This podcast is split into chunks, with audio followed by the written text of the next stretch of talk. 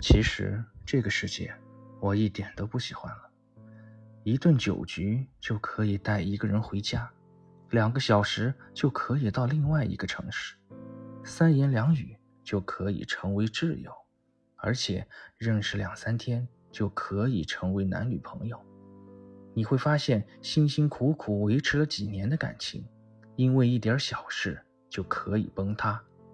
这是一个花钱可以买到爱情的年代。领一张证就可以成为妻子，微信一删就永远的告别。听到这句话，大家会有什么感想？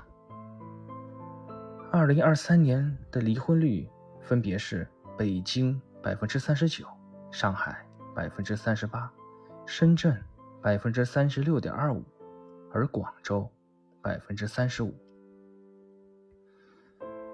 这是二零二三年离婚率的前五名。现在吃饭，一个饭桌上基本没有没离婚的。你还相信爱情吗？我们今天就聊一下有钱人的爱情世界或者婚姻世界。我们不用对号入座，只是我把我听到、看到、了解到的和大家分享。有不一样的见解，欢迎讨论。身边非常多的大哥，就两种情况：第一，要么家庭极其和谐，跟老婆在很早很早的时候就认识了，比如说同学，然后那种相濡以沫的感情，性格又极其的好，身边绝对有这样的大哥，我就见过，很有钱，但是大哥在外外边挺花的，反正到处在玩。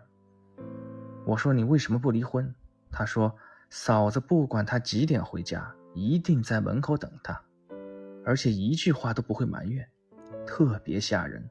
所以现在他不敢回家太晚，也谈不上离婚了。